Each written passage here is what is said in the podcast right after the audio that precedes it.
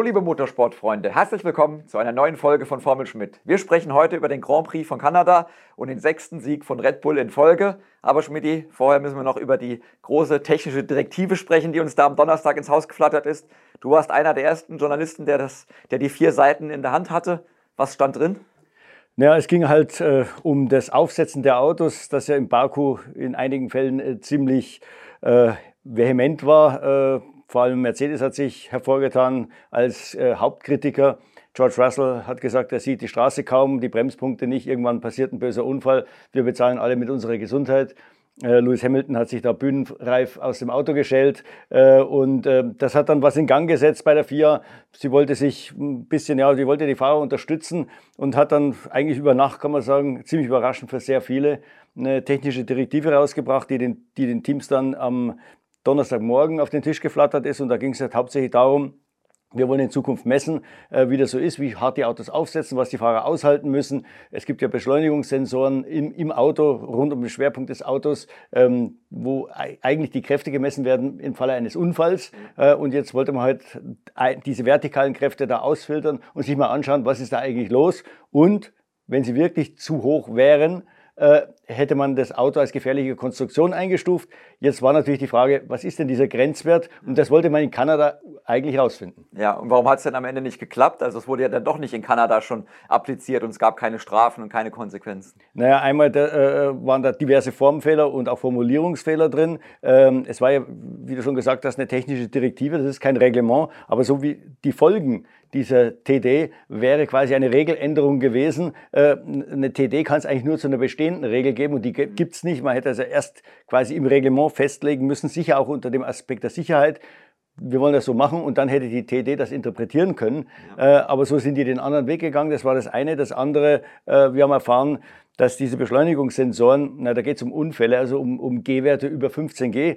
Ja. Äh, was hier gemessen wird, das sind die Erschütterungen im Auto. Das sind wesentlich geringere äh, G-Werte. Da sind die Messeinrichtungen gar nicht genau genug. Wie gesagt, weil beim Unfall interessieren höhere Werte. Ähm, also das wäre so schon mal nicht praktikabel gewesen. Und dann sind einige Teams auf die Barrikaden gestiegen, weil ein Angebot der vier wir wollen euch ja helfen und. Ähm, sie haben das Ganze ja eigentlich fast eigentlich nur auf das aerodynamisch erzeugte auf- und Absetzen, Auf- und Abschwingen äh, ähm, reduziert, was ja eigentlich gar nicht der Realität entspricht. Es geht jetzt eigentlich fast nur noch um das mechanisch erzeugte Aufsetzen, äh, weil das Porpoising oder Bouncing, wie man es noch halt nennen will, eigentlich schon gelöst ist. Also insofern, das war schon mal der erste Form, Formfehler, den, den sie da gemacht haben. Ähm, und äh, wie gesagt, da wollte die FIA den Teams anbieten, pass auf, ihr könnt äh, ein zweites Stabilisierungskabel für den Unterboden weiter vorne benutzen, wenn ihr das wollt. Und äh, Mercedes hat das dann prompt auch im Auto gehabt. Äh, die anderen Teams haben gesagt, das ist eine Regeländerung, das geht nicht. Und äh, haben dann Proteste für den Sonntag angedroht. Und da hat man die Sache so ganz, ganz langsam einschlafen lassen. Ja. Und ich bin so ein bisschen der Meinung, vielleicht schläft die für immer ein. Ja, äh, du hast das Stützkabel schon angesprochen. Mercedes kam ja dann wie Kai aus der Kiste, hatte sofort das Kabel parat. Äh, Ferrari hat gesagt, sie hätten es nicht so schnell äh, hinbekommen. Gab einige Gerüchte oder, oder ja, äh, hinter vorgehaltener Hand auch ein paar Vorwürfe, dass Mercedes da offenbar schon vorher äh, von der ganzen Sache wusste. Ist das glaubwürdig oder, oder glaubst du Mercedes, dass die da äh, kurzfristig reagiert haben? Das ist schwer zu sagen. Ich, ich glaube, Mercedes hatte so ein bisschen eine Agenda oder eine Vorahnung, was passieren könnte. Ob sie es dann wirklich gewusst haben, weiß ich nicht. Sie hatten ja auch einen riesigen Ausschnitt im Unterboden. Und wir haben uns ja immer gefragt, ich meine, Mercedes hat das ganz klar angeschoben, das, das hat ein Blinder gesehen. Ähm, aber man hat sich ja immer gefragt, was wollen die eigentlich? Weil so wie es in der TD stand, war es für sie fatal. Ja, also sie wären wahrscheinlich am meisten davon betroffen gewesen. Ähm, sie hätten unter Umständen dann notfalls die Bodenfreiheit anheben müssen. Das ist bei dem Auto ja noch schlechter als bei allen anderen. Also im Prinzip haben sie sich ins Knie geschossen. Ja. Aber es muss ja, wenn sie wirklich ähm, äh, sich dabei was gedacht haben, muss ja eine Agenda dahinter gesteckt sein. Und äh, Mercedes wollte eigentlich erreichen, um dieses aerodynamisch erzeugte Bouncing, was wie gesagt eh nur noch vereinzelt da ist, um das quasi auszuschalten, dass alle Teams im vorderen Bereich des Unterbodens mehr oder weniger großen Ausschnitt einbauen, äh, dann verschwindet das natürlich komplett äh, und das hätte ihnen am meisten geholfen, weil äh, bei ihnen ist ja dieses Problem, die, sie müssen tief fahren und nur dann funktioniert der Unterboden. Alle anderen können ein bisschen höher fahren. Wenn jetzt jeder da so einen riesen Ausschnitt äh, äh, da einbauen muss, dann ähm, verliert der der Abtrieb, der unter dem Auto erzeugt wird, relativ zu den Flügeln und auch zum Diffusor, also hinten, ja. verliert an Wert. Und dann, das straft natürlich alle die, die gerade in diesem Gebiet gut sind. Also ich glaube, das war so ein bisschen der Plan, aber der ist natürlich komplett nach hinten losgegangen. Mhm. und dann kam eben auch noch die Protestandrohungen der Teams dazu. Und äh, ja, wie gesagt, Mercedes war, glaube ich, am Ende ganz froh, dass sich das so ein bisschen im Sande verlaufen hat. Wollte aber natürlich auch nicht dastehen als derjenige, der jetzt aus Eigennutz ähm, das Ganze angeschoben hat. Und dann Toto Wolf ist ja dann ziemlich scharf auf die anderen losgegangen. Ja, da ging es ja in der, in der Teamschiffssitzung bei Stefano Domicali am Samstag früh, ging es wohl hoch her, soll emotional gewesen sein. Ähm, Mercedes hat äh, sehr dünnhäutig reagiert, Toto Wolf da in dem Meeting. Äh, er hat ja immer gesagt, es geht ihm nur um, um das gute Ganze, äh, die Gefahr für die Fahrer. Äh, glaubst du ihm da oder ist das alles Politik, was da die Teams machen? Da ist sicher auch viel Politik dabei. Ich meine, äh, seine Fahrer waren sicher stark davon betroffen. Also jetzt, auch wenn Hamilton sicher gewisse schauspielerische Talente hat, äh, das hat ihm sicher wehgetan, das Rennen in Baku und dem Russell vermutlich auch. Die Autos haben ja auch sehr hart aufgesetzt und einige andere, äh, bei Alpha Tauri war es glaube ich Pierre Gasly, äh, bei Aston Martin war Stroll, da haben sich schon auch einige mehr oder weniger laut beklagt. Äh, einige sind ja dann sofort auch mundtot ge gemacht worden. Also beim Gasly, der musste sich da einiges anhören von äh, Franz Toast und auch Helmut Marko. Dass er da besser mal erstmal den Mund halten soll und man wird das Problem schon lösen. Es war ja auch in Baku zum ersten Mal so richtig in, dieser Schärfe, in dieser, ja, in, in dieser Vehemenz aufgetreten. Ähm, und, und, und das war ja auch, deswegen war das auch so ein vorschneller äh, Vor, äh, Vorstoß der, der FIA. Also wie gesagt, das wusste ja keiner davon. Stefano Domenicali hat mir erzählt, er hatte keine Ahnung. Er wurde komplett überrascht, als am Donnerstag plötzlich heißt, die FIA hat eine TD rausgegeben, dass die Autos sich da ändern sollen, dass man da erstmal was prüfen will, dann gibt es den Grenzwert und dann unter Umständen dürfen entweder Autos nicht fahren oder sie müssen höher gesetzt werden. Also da waren einige überrascht und das ganze Timing war schon sehr, sehr seltsam. Und wie gesagt, dann war natürlich der Verdacht im Raum, Mercedes hat das nur gemacht, um jetzt seine eigenen Probleme so zu lösen. Und äh, Toto Wolf ist natürlich dann in die Offensive gegangen, hat gesagt, nein, äh, uns ging es darum, die Piloten zu schützen. Und alle, die jetzt uns quasi das vorwerfen, die sind ja eigentlich diejenigen, die nur an den an, ja. in Eigennutz denken. Und denen ist eigentlich völlig egal, was die Fahrer dazu sagen, die müssen den Mund halten und einfach fahren. Ja, Toto Wolf hat das ganze Wochenende ja da ordentlich äh, für seine Sache geworben, sage sag ich mal. Hat er noch eine Chance? Wird, kommt da noch was von der FIA jetzt äh, nochmal oder sagen Sie nach der Pleite, jetzt, äh, jetzt ist erstmal genug und jetzt äh, halten wir mal die Füße still? Also Sie haben ja schon in Kanada in den freien Trainingssitzungen, also am Freitag gemessen, am Samstag ging es ja da nicht, da, da hat es dann geregnet, äh, sind die Messwerte natürlich irrelevant, man wird da weiter messen und wenn man dann irgendwann mal feststellen sollte, da sind, sagen wir mal, so Messwerte da von 10G vertikalen Kräften, dann wird man vielleicht schon mal den Finger heben und sagen, Leute, äh, was können wir machen? Viel, viel wichtiger und das wurde auch in der TD kurz angesprochen ist, was können wir denn für 2023 machen, um dieses ganze, diesen ganzen Themenkomplex ein bisschen aufzulösen, um, um, um den Fahrern das Fahren oder ein bisschen mehr Komfort zu geben. Denn eins ist klar, diese Ground-Effekt-Autos haben einen Geburtsfehler. Man muss sie tief fahren, man muss sie hart fahren. Das wird immer so bleiben. Und äh, dadurch werden sie natürlich, wenn, sie, wenn die Fahrer über, über Curbs fahren oder über Randsteine, werden sie natürlich ein bisschen mehr durchgeschüttelt. Und da gibt es verschiedene Denkansätze. Da sind sich die Teams natürlich auch nicht einig, weil jeder dem anderen misstraut. Und jeder denkt, wenn jetzt einer vorschlägt, aktive Aufhebung, das war ein Vorschlag von Mercedes, ja. Die haben da bestimmt was in der Hinterhand. Wobei, da muss man zur Ehrenrettung von Mercedes sagen, äh, wir haben da schon vor ein, zwei Jahren drüber diskutiert. Die wollten das eigentlich schon grundsätzlich drin haben, aber jetzt das noch nicht mal so als eigenen Vorteil. Sie sagen, das kann man ganz, ganz billig einbauen. Ja, die Hydraulikelemente, das ist kein Hexenwerk. Und sie haben dann vorgeschlagen, macht doch eine Standardsoftware. Ja. Dann kann keiner, der viel Geld hat, da irgendwie noch nicht tricksen, aber sagen wir irgendwie was ganz was äh, Wahnsinniges da programmieren. Ähm, das war mein Vorschlag. Dann gibt es einen anderen Vorschlag. Man könnte diese Inertia-Dämpfer, diese Massenträgheitsdämpfer wieder zurückbringen oder Massedämpfer, wie sie 2.6 verboten wurden. Äh, Renault hat die damals erfunden. Also da gibt es schon ein paar Modelle und da wird sicher diskutiert werden über 23. Ja, es war aber dann verwunderlich, dass äh, Mercedes am Sonntag überhaupt gar kein Bouncing mehr hatte auf der Strecke. Also selbst dieses Bottoming war ja äh, nicht mehr so vorhanden. Die Fahrer sind relativ putzmunter aus ihren Autos ausgestiegen. Der Mercedes war auch relativ stark dann im Rennen, nachdem sie am Freitag gar nicht lief. Ja. Äh, kannst du dir diese Wende erklären oder haben, die, haben dir die Ingenieure eine Erklärung gebietet? Eig eigentlich war es ja am Freitag so wie in Baku. Also die Autos sind gesprungen, sie sind nicht gegangen, äh, die Fahrer haben geklagt, kein Grip im Heck. Und man hat, man erklärt ja zurzeit, weil man so im Wald steht, ähm, quasi den Freitag immer als Testtag. Das heißt, der eine fährt die Abstimmung, der andere fährt die andere Abstimmung. In dem Fall fuhr äh, einer der beiden sogar diesen neuen Unterboden mit dem Ausschnitt, der aber natürlich nichts gebracht hat. Man ist dann wieder zurück zum anderen Unterboden. Der Hamilton hat gesagt, mein Auto ist unfahrbar. Er hat den Longrun sogar abgebrochen am Freitag. Der Russell war also einigermaßen happy. Und dann hat man halt alle Erkenntnisse am Freitagabend zusammengeworfen, hat daraus ein Rennauto gemacht. Ja. Die waren immer noch unter, unterschiedlich. Äh, Russell ist mit mehr Abtrieb gefahren, äh, Hamilton mit weniger. Äh, Hamilton hatte ein bisschen äh, mehr Roll, äh, weniger Rollsteifigkeit, ein bisschen weichere Federn als Russell drin. Das zählte weiter auch zum Experiment. Und plötzlich, Hamilton hat gesagt, das Auto war wie verwandelt. Und man, generell, das muss ich noch dazu sagen, man hat beide Autos höher gesetzt und ein bisschen, äh, bisschen mehr Federweg gegeben ja. und das hat dann geholfen. Also komischerweise hat, hat das den Mercedes oder die Aerodynamik diesmal nicht so beeinflusst, wie es eigentlich normalerweise der Fall ist. Ja, war ein bisschen verwunderlich. Kommen wir zum Spitzenduell endlich. Wir quatschen ja schon ein bisschen. Äh, Ferrari gegen Red Bull war wieder eine knappe Nummer. Äh, dieses Mal Verstappen gegen Sainz.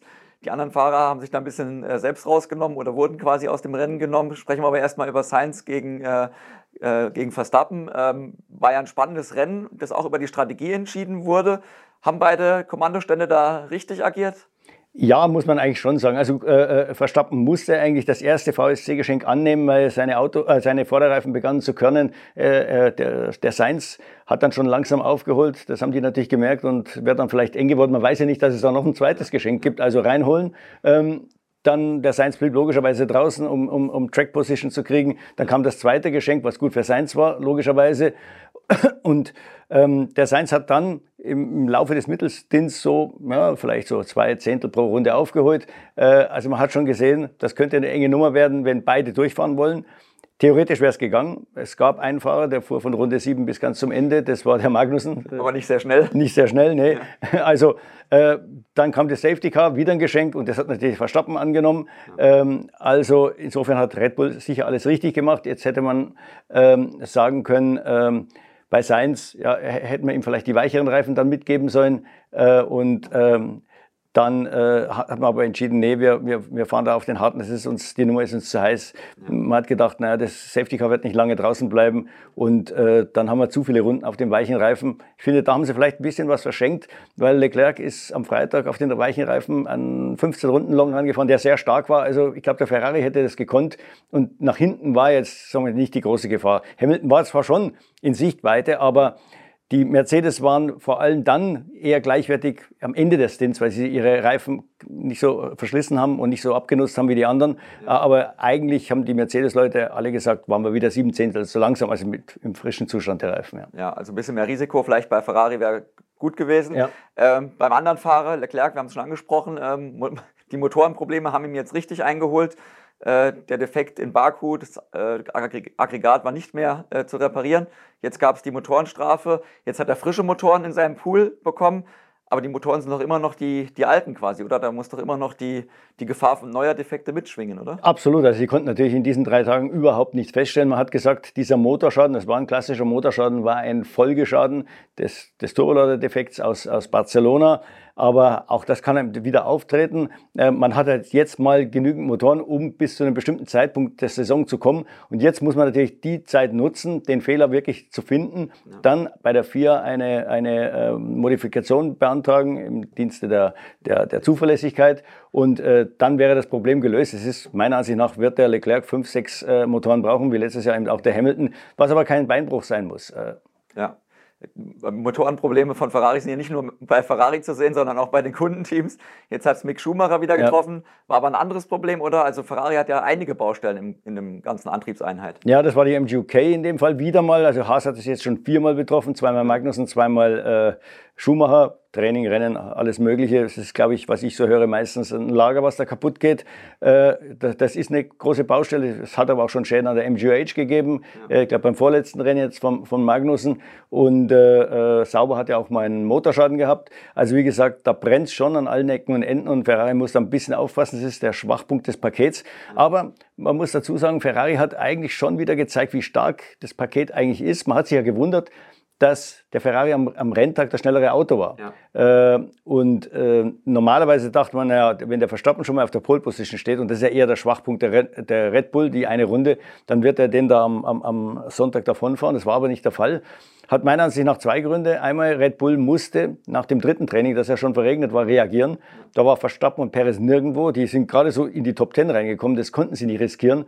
Ähm, sie haben keine Reifentemperatur gehabt, also mussten sie irgendwas machen, um wieder äh, Temperatur in die Reifen zu kriegen. Das hat sich vielleicht dann am Sonntag, hat ihnen ein bisschen geschadet, weil es am Sonntag eher in einen etwas höheren Verschleiß oder höhere Abnutzung ähm, äh, resultiert hat. Während Ferrari hatte irgendwo den Luxus, der, dem Leclerc war ja klar, er wird von hinten starten, also muss er auch nicht aufs Qualifying trainieren. Der hat wirklich den ganzen Freitag nur Rennen, Rennen, Rennen geübt. Und ich glaube, da gab es schon gute Erkenntnisse, auch, die auch dann dem Sainz äh, äh, zunutze wurden. Ja, Leclerc am Ende von ganz hinten auf Platz 5.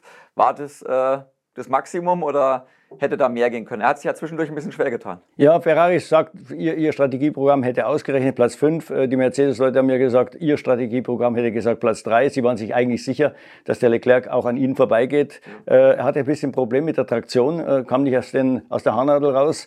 Ähm, und er hat, glaube ich, ein paar Mal am Funk über das Differential geklagt. Also das könnte einer der Gründe gewesen sein. Es ist nämlich nicht nur der, der Topspeed wichtig. Der Russell hätte eigentlich gar kein Auto überholen dürfen. Der war mit Abstand der langsamste über 20 km langsamer als alle anderen Autos mit seinem riesigen Heckflügel da. Aber der hatte eine unglaublich gute Bremsstabilität. Gerade auf die Haarnadel hin konnte er sich da richtig nah hinbremsen und die mit Abstand beste Traktion. Und der hat in den ersten fünf Rennen, glaube drei Autos überholt. Also selbst die Mercedes-Leute haben gesagt, das, wir, konnten es gar nicht ja. glauben. Wie konnte der da an drei Autos in drei Runden vorbeifahren? Ja, ein anderer Fahrer, der es richtig überrascht hat oder richtig gut unterwegs war, war Fernando Alonso, zumindest in den Trainings und im, im Qualifying dann. Mhm. Ähm, hat auch von, von den feuchten Bedingungen profitiert, dass er bis auf Rang 2 gefahren ist, aber er war auch bei trockenen Bedingungen ja richtig gut unterwegs. Ja, er war am ersten Trainingstag, glaube ich, einmal Dritter, einmal Fünfter, dann hat er das dritte Training gewonnen und war im Qualifying in allen Segmenten immer Zweiter. Also äh, ganz klar, er hat ein bisschen vom Regen profitiert. Da ist der Alpine also wirklich eine Macht gewesen, muss man sagen. Ähm, am Renntag war ihm klar, maximal Platz 5. Ich kann weder die, beid, die, die, beiden Red Bull halten noch die beiden Ferrari. So war seine persönliche Rechnung. Und so ist er auch gefahren. Er hat da also keine große Gegenwehr geboten. Einmal hat ihn der Verstappen überholt, einmal ist Sainz an ihm vorbeigefahren.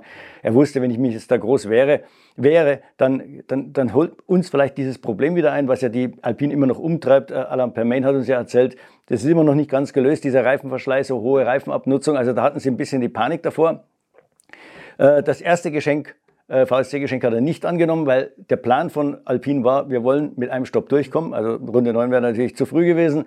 Das zweite wollte er annehmen, aber dann hat er wirklich massives Pech gehabt. In dem Augenblick, wo er reinkommen wollte, ist die VSC-Phase beendet. Er hätte also diesen Profit dieser neun Sekunden nicht gehabt. Sainz hatte ihn zum Beispiel auch nur zur Hälfte. Ja. Er fuhr rein unter VSC-Phase, aber als er drin stand, hörte die auf. Also er hat dann nur ungefähr halb profitiert. Also ist er nochmal draußen geblieben. Die Reifen waren dann natürlich schon ziemlich hinüber. Er hat dann sieben, acht Sekunden im Vergleich zu Ocon verloren, der schon an der Box war dann. Ja. Ähm, das heißt, er ist dann hinter Ocon gefallen. Äh, dann hat sich auch schon um die Runde 20 rum ein Motorproblem herausgestellt, vermutlich äh, Druckverlust im pneumatischen Ventilsystem. Das hat ein bisschen Leistung gekostet, zwei, drei Zehntel pro Runde. Und dann war eigentlich mit äh, Überholen nichts mehr, ja. nichts mehr drin. Äh, Im Gegenteil, er musste nach hinten schauen. Die beiden sauber waren äh, bei ihm im Rückspiegel. Und in der vorletzten Runde hat er sich halt ja, so ein bisschen rustikal gegen den Bottas verteidigt. Und die Sportkommissare haben ihm dann fünf Sekunden aufgebrummt. Gerechte Strafe? Ja, also ich, ich habe es heute Morgen erst da, äh, haben wir es uns am Fernseher angeschaut. Ja. Er macht es natürlich schon unglaublich geschickt. Also dieses, dieses äh, Hin Zickzackfahren das geht so ganz, ganz gemächlich, fährt er mal nach rechts, dann ein bisschen in die Mitte, dann wieder ein bisschen nach links. Er macht das schon gut und ähm, Beat Zehner hat gesagt, äh, er hätte dann äh, bei der Anhörung der, der Sportkommissare gesagt, ja, er hat einmal die Spur gewechselt, das darf er. Ja. Äh, und da muss er halt der Bottas dummerweise auf die Bremse steigen oder vom Gas gehen, weil sonst wäre ihm der, wäre da aufgelaufen. Und die anderen drei Spurwechsel, die haben sowieso nichts bedeutet, weil der Bottas dann, dann natürlich viel zu weit weg war. Ja, ich glaube, Lance Stroll hatte, glaube ich, dieser Saison auch schon mal eine Strafe wegen wegen dem äh, Zickzackfahren bekommen. Und also es ist, genau in Australien, also genau, genau das gleiche, auch wieder Bottas ja, das Opfer. Ist zumindest konstant die Rennleitung in, äh, in dem Sinne. Äh, sprechen wir kurz über McLaren, die ja eigentlich äh, der erste Verfolger sein wollten. Die waren ja relativ schwach das ganze Wochenende, auch keine Punkte gesammelt. Was ist da los? War das die, die wahre Pace, die die da gezeigt haben oder war das nur ein Ausrutscher nach unten? Ich würde mal sagen, das war ein Ausrutscher, weil sie waren eigentlich nirgendwo. Ich meine, gut, Lando Norris, der, der hing da irgendwie hinten fest. Äh, den hat es auch von der Taktik her unglücklich erwischt. Ein Boxenstopp hat nicht richtig funktioniert. Äh, da haben sie extrem viel Zeit verloren. Aber Ricciardo hätte wenigstens Zehnter werden müssen. Er hat sich äh, in der Safety-Car-Phase wie sechs andere Fahrer frische Reifen abgeholt. Also der hat nicht sagen können, ich habe dann mit alten Reifen keine Chance mehr gehabt gegen die die da an der Box waren und er ist dann trotzdem von Stroll überholt worden. Also das war ein bisschen enttäuschend, muss ich sagen. Ja, über Haas müssen wir auch sprechen. Super Qualifying, bestes Qualifying der Teamgeschichte, wenn man beide Ergebnisse zusammennimmt. Ähm, Mick Schumacher auch sehr stark, muss man sagen. Mhm. Äh, unter schwierigen Bedingungen auf einer für ihn neuen Strecke hat er sich da so ein bisschen rehabilitiert nach dem es ja zuletzt nicht so gut lief? Auf jeden Fall, weil auch da war ja, wir haben das ja das letzte Mal schon angesprochen, der Druck sicher immens. Auch in Kanada kann man sich das Auto ganz massiv verbiegen, wenn man da zu schnell ist. Er ist ein ganz tolles Qualifying gefahren, äh, auch wie der Magnussen. Es war nie ein Zittern. Also sie sind einfach äh, sauber da durchgekommen durch Q1 und Q2. Äh, wie gesagt, dann dritte Startreihe. Und dann hat man so ein bisschen die Sorge gehabt, das passiert ja bei den Haas manchmal, dass sie dann im Rennen die Reifen zu stark abnutzen, dass die Reise nach hinten geht. Der Magnussen hat sich wieder mit Hamilton angelegt. Also das war wirklich völlig unnötig, schon wie in Barcelona. Da, da, da, das ist nicht sein Gegner. Gegen den darf er nicht fahren. Das war sicher ein Fehler von ihm. Und äh, Schumacher fuhr eigentlich gut mit. Er hat zwar in der Startrunde zwei Plätze verloren, hat aber dann die Position behauptet. Und was man so sehen konnte, waren die Reifen eigentlich gut in Schuss. Also er hat jetzt da, da war keine große, große Abnutzung. Also ich würde mal sagen, der hätte auf jeden Fall um die Punkte mitfahren können. Ja, Haas ist, hat noch gar keine großen Upgrades gebracht dieses Jahr. Äh, Günter Steiner hat jetzt aber den, den Plan ändern müssen für das erste und wahrscheinlich ein einzige große Update des Jahres. Ja, das wurde jetzt von, um ein Rennen von Frankreich auf Budapest verschoben. Er sagt halt, wir bringen nur ein Upgrade, wenn es wirklich äh, Sinn macht, wenn es wirklich Rundenzeit bringt. Und er war mit dem ersten Entwurf nicht so zufrieden. Dann mussten die Aerodynamiker noch eine, eine weitere Schleife einlegen, ein bisschen was drauflegen. Jetzt soll der Schritt schon signifikant sein, den wir da sehen in Budapest. Und ich glaube, es ist nicht so schlimm, dass er hinten raus dann nichts mehr macht. Viele Teams werden nach der Sommerpause schon äh, am 23er Auto bauen und dann nicht mehr viel bringen. Also vielleicht vorne an der Spitze wird da noch ein bisschen äh, entwickelt, aber das ist ja nicht, sind ja nicht seine Gegner. Also ich glaube, er, er liegt da gar nicht so schlecht. Ja, wir müssen mal über den zweiten Deutschen im Feld sprechen, äh, Sebastian Vettel. Dritten Training, super Eindruck gemacht, auf feuchter Strecke. Dann im Qualifying ging plötzlich gar nichts mehr. Hast du eine Erklärung? Äh, ja, die Erklärung ist die, die sind einfach zu viel Reifendruck gefahren. Äh, da wollte man einen alten Trick wieder auspacken, ähm, den sie in der Türkei 2020 gebracht haben. Äh, da war viel stehendes Wasser und bei stehendem Wasser ist es besser, man äh, pumpt die Regenreifen ein bisschen stärker auf. Die haben ja da ihren, ihren Reifenflüsterer, diesen Japaner, der früher ja. beim Bridgestone gearbeitet hat. Jun heißt er mit Vorname. Und äh, ja, und so sind die auch rausgefahren, merken dann plötzlich, dass die Strecke viel, viel schneller abtrocknet und sie eigentlich die Reifendrücke äh, reduzieren müssten. Das ist jetzt keine Arbeit, die so in 10 Sekunden geht.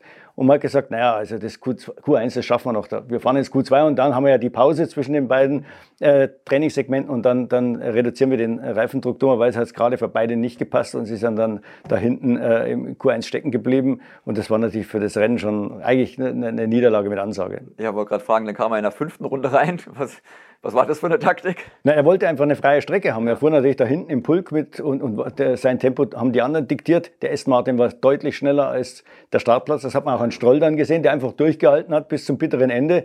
Äh, noch nicht mal, äh, er musste sogar bei Renntempo äh, äh die Reifen wechseln. Er war ja einer der, der Fahrer, die äh, nur einmal gestoppt haben. Äh, aber es hat sich ausgezahlt, das Warten. Und er ist immerhin Zehnter geworden. hatte auch wieder einen guten Topspeed, wie schon der Vettel in, in, ähm, in Baku. Also wäre vielleicht für Vettel auch die bessere Strategie, Strategie gewesen. Aber man hat sich halt dort entschieden, fahren da fünf Runden mit.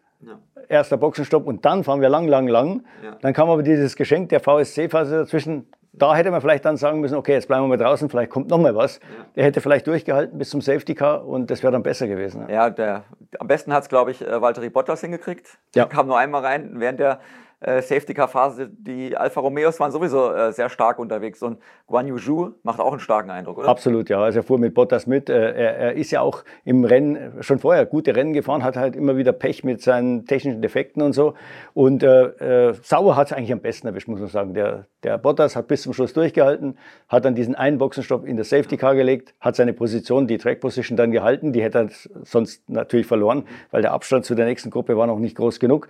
Und dazu hat eigentlich auch zwei Geschenke angenommen. Er kam in der zweiten VSC-Phase rein und dann beim zweiten Mal in der Safety-Car-Phase. Also besser geht's nicht. Ja, wo wir schon beim Thema Alfa Romeo sind, beziehungsweise sauber, äh, gibt es ja immer noch die alte Geschichte, die Gerüchte, äh, dass Audi da einsteigen will äh, bei dem Schweizer Rennstall. Dazu müsste aber erstmal ein Motorenreglement kommen, damit ja. Audi und auch Porsche, wie man ja heuert oder mhm. wie wie die auch schon bekannt gegeben haben, 2026 äh, einsteigen wollen. Jetzt war in letzter Zeit relativ ruhig an der, an der Front. Äh, hast du irgendwas gehört? Verzögert sich da was? Wollen die ihn überhaupt noch? Ja, also das, das Problem ist jetzt das Reglement, das ja eigentlich schon fertig ist, ja, oder zumindest mal die Eckpunkte sind klar. Äh, es gibt zwar immer noch ein paar Querschläger, auch unter den etablierten Motorenherstellern. Da muss man also wirklich nur den Kopf schütteln. Also man, äh, so doof kann man eigentlich gar nicht sein. Äh, wenn man jetzt die Chance hat, zwei neue Hersteller da reinzukriegen, dann muss man halt irgendwann mal mit dem Verhandeln aufhören. Wir reden hier seit zwei, seit zwei Jahren, reden die um den heißen Brei um das Thema rum. Da muss halt irgendwann mal einer auf den Tisch hauen und sagen, so ist es jetzt und friss oder stirb. Ich glaube, man ist jetzt an diesem Punkt mal angelangt. Jetzt muss das Reglement geschrieben werden. Es sollte eigentlich nächste Woche am 29. Juni äh, durch den Weltrat durch, äh, wird aber nicht passieren. Ähm, da gibt's äh, leider auch vier interne Probleme. Der, neue Präsident scheint ein bisschen auf dem Ego-Trip zu sein und wollte sich von seinem Generalsekretär nicht diesen Termin vorschreiben lassen. Ähm, jetzt hat aber äh, die Formel 1, also Stefano Domenicali, den, der FIA klar gemacht, Leute, wir müssen das machen, weil die springen uns sonst ab, die zwei. Und äh, der, der, Präsident hat jetzt versprochen, dass es im Juli durchdrückt. Es, wird ein es gibt erstmal eine Formel-1-Kommission ja. ähm, anlässlich des Grand Prix von Österreich und dann schiebt man vielleicht gleich nochmal eine außergewöhnliche Weltratssitzung hinterher, also so ein Faxvote. Und dann sollen die Regeln durch sein und ich glaube, das würde dann auch vom Timing her noch Audi und äh, Porsche passen. Ja, und Audi will weiterhin eher mit Sauber oder gibt es da noch Gespräche mit Aston Martin oder anderen Teams? Ich glaube, äh, was ich jetzt so höre, Sauber ist der ganz klare Favorit im Moment. Ja, und Porsche mit, mit Red Bull? Ja, ja. Und da gibt es da gibt's eine ganz witzige Situation. Es, es wird eigentlich fast immer klarer, dass Honda zurück will. Aber die Japaner brauchen natürlich zu allem ziemlich lange. Also gerade solche äh, Entscheidungen mit Tragweite, das macht der Japaner nicht von, von heute auf morgen. Da wird lange diskutiert. Äh, was Red Bull ein bisschen in die Bredouille bringen könnte, wenn jetzt äh, Honda morgen sagen würde, hey, wir sind wieder da, 2026, können wir wieder zusammen weiterfahren könnte ich natürlich auch schlecht sagen, hey, wir wollen uns eigentlich mit Porsche da ins Bett legen. Ähm, also, aber das wird wahrscheinlich nicht passieren, weil die, weil die zu lange brauchen. Nichtsdestotrotz äh, glaube ich, dass Honda wieder zurückkehrt und da könnte es dann eben die Lösung geben, dass Alpha Tauri sich mit Honda zusammenspannt. Vielleicht übernimmt Honda sogar diesen Rennstall. Also das wäre dann auch der einzige Landeplatz, der noch da wäre. Ja, wäre aber interessant. Also je mehr, desto besser, würde ich Absolut, ja, ja. Es soll ja dann noch einen Hersteller geben, äh, hört man so aus Formel-1-Kreisen. Ja. Äh, da weiß aber keiner, wer das ist. Äh, nach der Sommerpause gibt es mehr, äh, erzählt äh, Stefano Domenicali. Also da können wir ein bisschen äh, Rätselraten machen. Ja. Ist es ein Amerikaner, ist es ein Koreaner, ist es vielleicht wieder ein noch ein Deutscher? Ja. Glaube ich jetzt eher nicht, aber Amerikaner liegen wir vielleicht nicht so schlecht. Da gehen uns langsam die Teams aus, würde ich sagen, wo, wo man noch andocken kann. Genau. Ja, kommen wir zum nächsten Rennen. Äh, Silverstone steht auf dem Programm. Traditionsstrecke ganz anders natürlich als die letzten Stadtrennen, äh, die wir hatten, Stadtkurse, die wir hatten. Ähm, Hast du eine Einschätzung, gerade Red Bull äh, gegen Ferrari, wer da äh, sich durchsetzen könnte? Das ist bei den beiden immer sehr schwer einzuschätzen. Es ist eine Strecke für High Downforce, also viel, viel Abtrieb. Da ist in der Regel der Ferrari besser. Ja. Äh, aber bei denen geht es ja immer um ein, zwei Zehntel, um Tagesform, um Setup, wie auch immer. Äh, der Mercedes wird sicher viel, viel näher dran sein, vielleicht sogar ein bisschen mitfahren können. Ja. Äh, die Strecke ist eben, die Strecke hat schnelle Kurven, man kann also tief fahren. Ähm, der Mercedes muss eben jetzt noch dieses große Problem lösen, wie kriegen wir Abtrieb, wenn das Auto ein bisschen höher steht. Ja. Äh, in Kanada war schon mal der erste Schritt vom Setup her, aber äh, die, die Ingenieure sagen auch, das beste Setup der Welt macht uns nicht so schnell wie den Red Bull oder, oder den Ferrari. Jetzt muss auch konstruktiv irgendwas kommen, ja. Äh, dass dieser letzte Schritt noch passiert. Also wie gesagt, wir, wenn der Mercedes in Silverstone gut mitfährt, dürfen wir uns nicht täuschen lassen. Das könnte dann beim nächsten Rennen in, in, in Zeltwig schon wieder zurück äh, zum Montreal äh, äh oder Baku-Verhältnissen ja. führen. Also dieser Schritt ist eben noch nicht gefunden, dieser konstruktive. Ja, Silverstone war auch immer äh, ein Rennen, wo viele Upgrades kamen, weil liegt auch daran, dass es äh, regional ist quasi. Also die englischen Teams können schnell mal äh, neue Teile danach schieben, auch kurzfristig. erwartest du dieses Jahr auch wieder da so ein kleines Upgrade-Festival? Ja, eigentlich schon. Also Aston Martin hat ein größeres Upgrade angekündigt angekündigt, das ist dann quasi das Upgrade des Upgrades, also ja, dieses der B-Version. Der, der B-Version. Äh, Mercedes will was bringen äh, und äh, Alpine, genau, Alpine auch wieder. Also ich glaube schon, dass da, dass da was kommt. Ich glaube, McLaren jetzt weniger. Ja. Ähm, irgend noch ein Team hat das, glaube Williams, äh, das erste große Upgrade. Also das wird schon interessant werden. Ja, vielleicht verschiebt sich ja nochmal das Kräfteverhältnis. Wir sind natürlich wieder vor Ort äh, in England in zwei Wochen dann erst. Ähm, ja, klasse Strecke, Highspeed-Strecke, schnelle Kurven. Fahrer finden es alle immer super. Äh, da warten wir wieder ein, ein großes Formel-1-Fest. Volles Haus natürlich, die englischen Fans immer mit Leidenschaft äh, dabei. Ja, wir sind vor Ort äh, und melden uns dann anschließend natürlich mit einer neuen Folge von Formel Schmidt wieder zurück. Bis dann, auf Wiedersehen. Servus.